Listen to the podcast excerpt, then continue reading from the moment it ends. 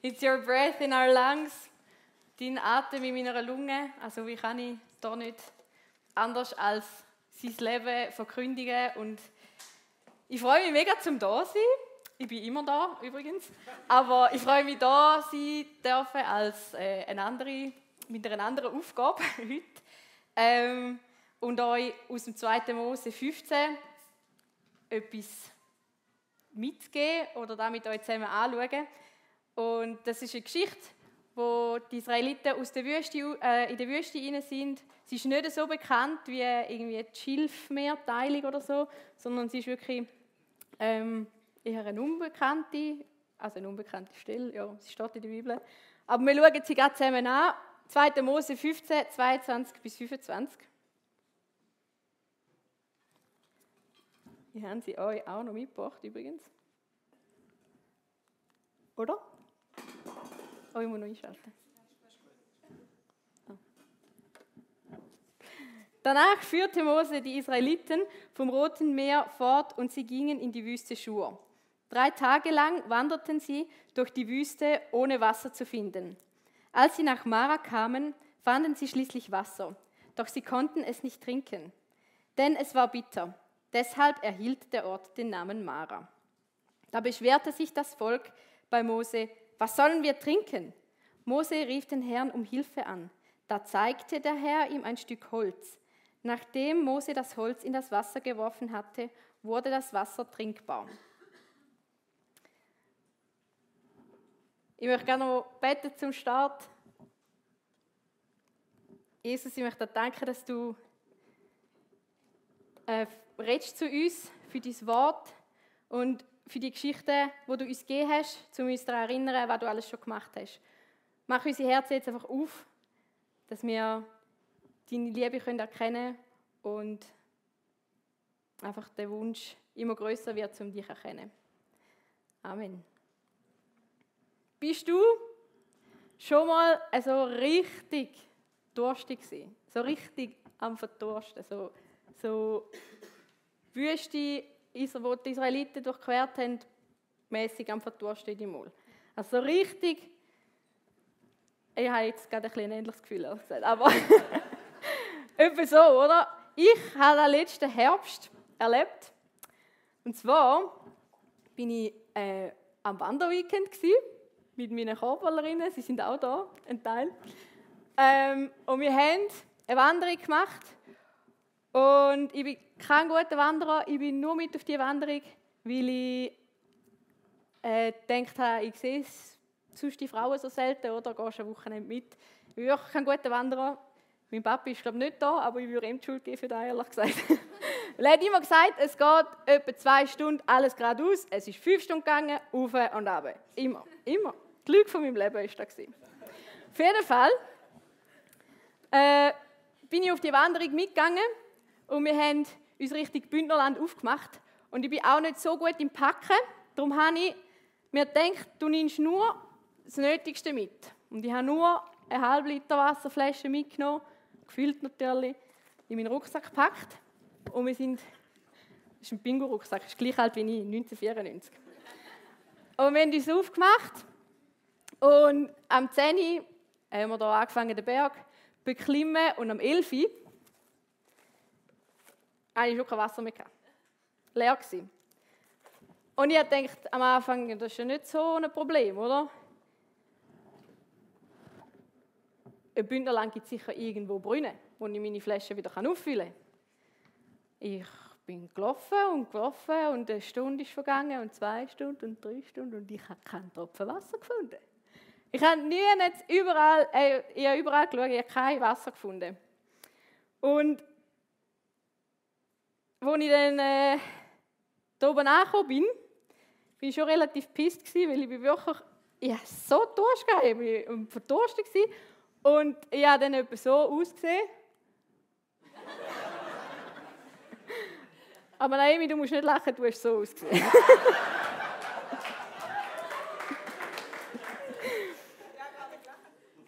Du hast gelacht. Auf jeden Fall. genau. Vielleicht denken die jetzt, ich übertreibe ein bisschen. Haben tun ich auch.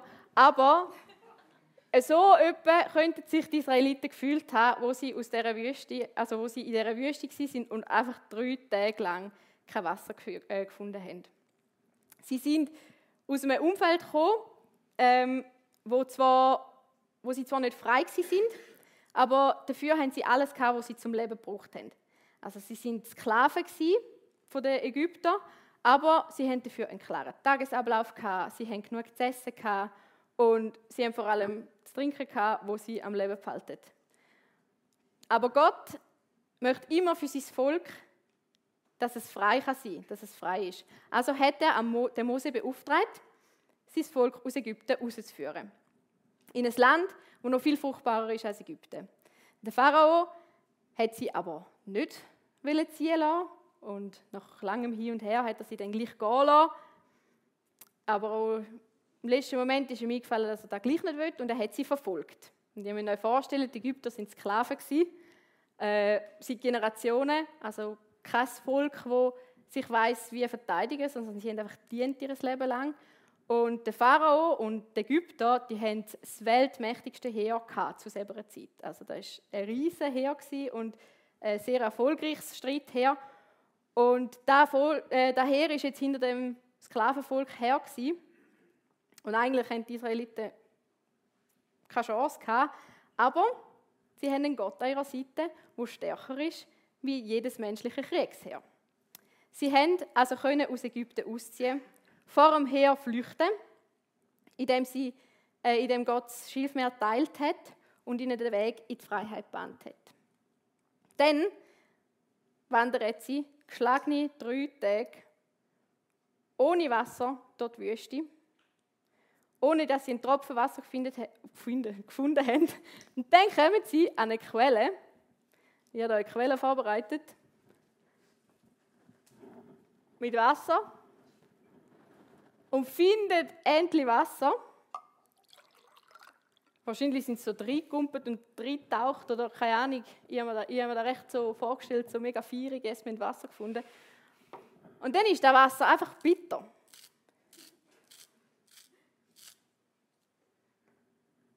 Dave, willst du mal googeln? willst du mal probieren? Ähm, es steht, dass der Ort, ist fein, gell? es steht, dass der Ort Mara genannt worden ist, das heißt bitter auf Hebräisch. Ähm, Mar ist so der Wortstamm und in Espanol, por ejemplo, ist da auch das Wort für Meer.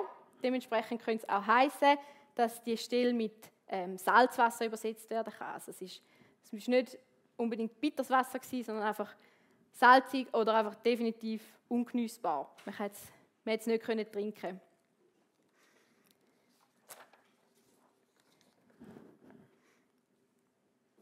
Genau. Auf das aber haben die Israeliten angefangen, sich zu beklagen und gegen Gott zu murren. Sie, sind, sie haben sich gegen den Mose und auch gegen Gott aufgelehnt. Ihre Herzen sind bitter geworden, wie das Wasser, das sie probiert haben zu trinken. Und vielleicht denkst du jetzt, sie sind schon ein bisschen blöd. Das ist doch alles Gottes Plan. Jetzt haben sie so viel Wunder erlebt. Vertrauen doch ein bisschen mehr. Vielleicht denkst du auch, ja, drei Tage wandern ohne Wasser wäre ich vielleicht auch ausgerastet. Gott sieht doch, dass sein Volk Wasser braucht. Wieso gibt er ihnen nicht einfach eine Wasserquelle, die gut ist? Das Murren, ähm, wie, es Bibel so, wie es in der Bibel steht, ist das erste von sieben Mal. Gewesen. Und es ist durch die erste Prüfung äh, ausgelöst worden, die sie, in der Wüste, die sie in der Wüste durchgemacht haben. Wir befinden uns manchmal in einer Art Wüste, wo wir immer wieder an Prüfungen gelangen und wo sich letztlich enthüllt, ob wir einen murrenden Geist oder ein murrendes Herz in uns haben.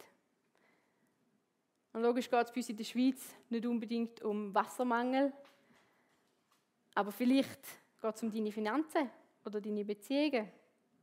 Vielleicht siehst du deinen Kontostand und denkst, hm, weiß nicht, wie ich die Wohnung zahle den nächsten Monat. Äh, laufst schon seit Wochen auf dem Zahnfleisch. Und du siehst die anderen, die ständig in die Ferien gehen und denkst, oh Gott, wieso kann ich nicht auch den Wohlstand haben?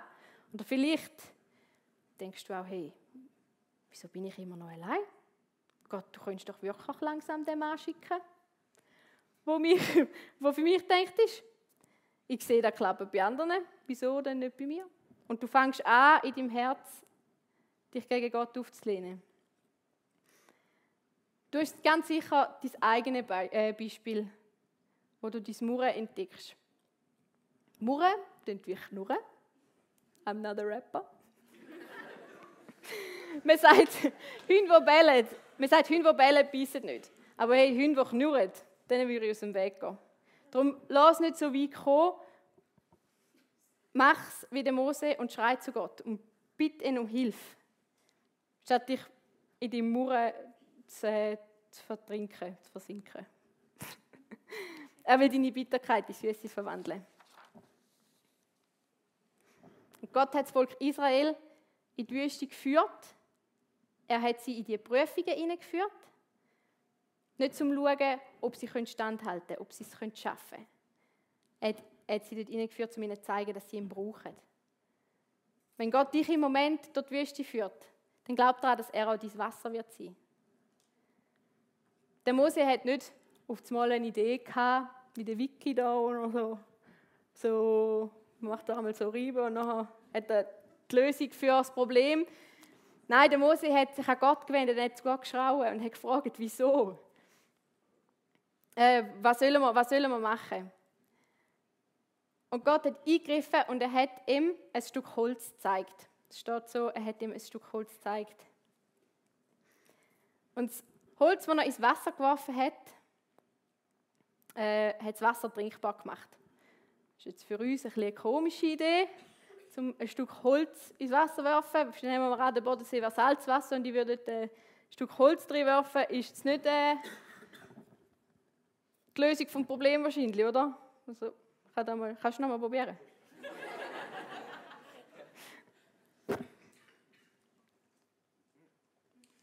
Immer noch groß, oder? Holziger Abgang. Holziger Abgang. Gut. Gute Note. genau. Nein. Das war nicht einfach ein Zauberstab, den er dort reingeworfen hat, oder?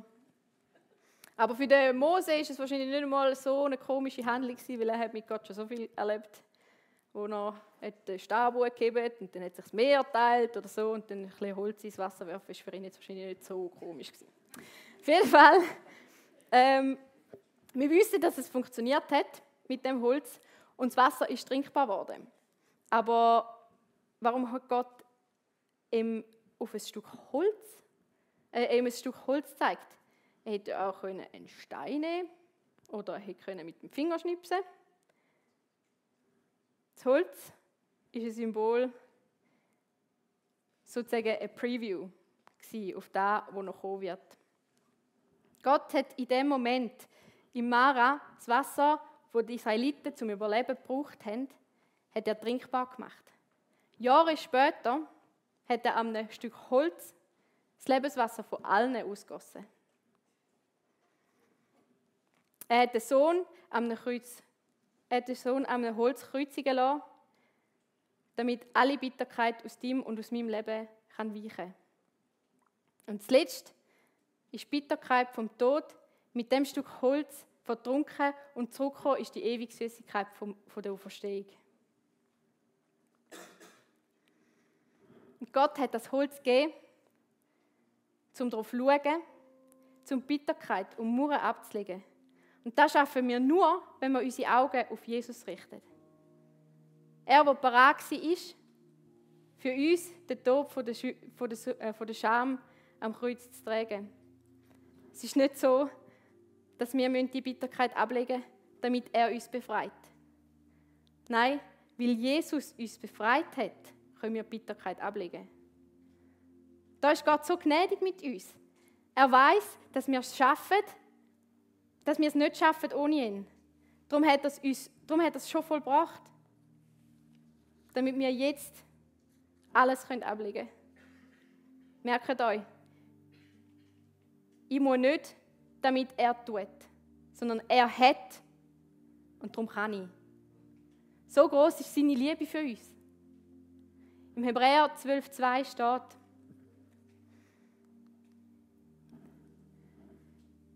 Dies tun wir, indem wir unsere Augen auf Jesus gerichtet halten, von dem unser Glaube von Anfang bis zum Ende abhängt. Er war bereit, den Tod der Schande am Kreuz zu sterben, weil er wusste, welche Freude ihn danach erwartete. Nun sitzt er an der rechten Seite von Gottes Thron im Himmel.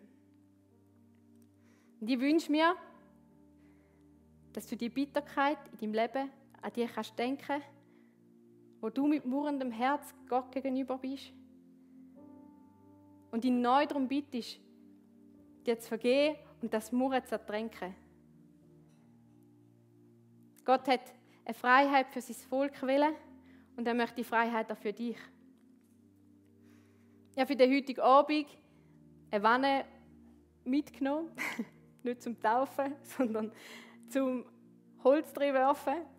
Äh, es ist im hinteren Bereich eine so eine Becken aufgestellt mit Wasser drin und du kannst dort vorbeigehen. Wir werden mit der Band ein Lied spielen, ähm, wo mir einfach wirklich denkt ist für die Zeit, dass du mit Gott kannst die Bitterkeit anschauen. Nächste, der nächste Song ist wirklich einfach nicht unbedingt zum Mitsingen, sondern einfach für dich und Gott.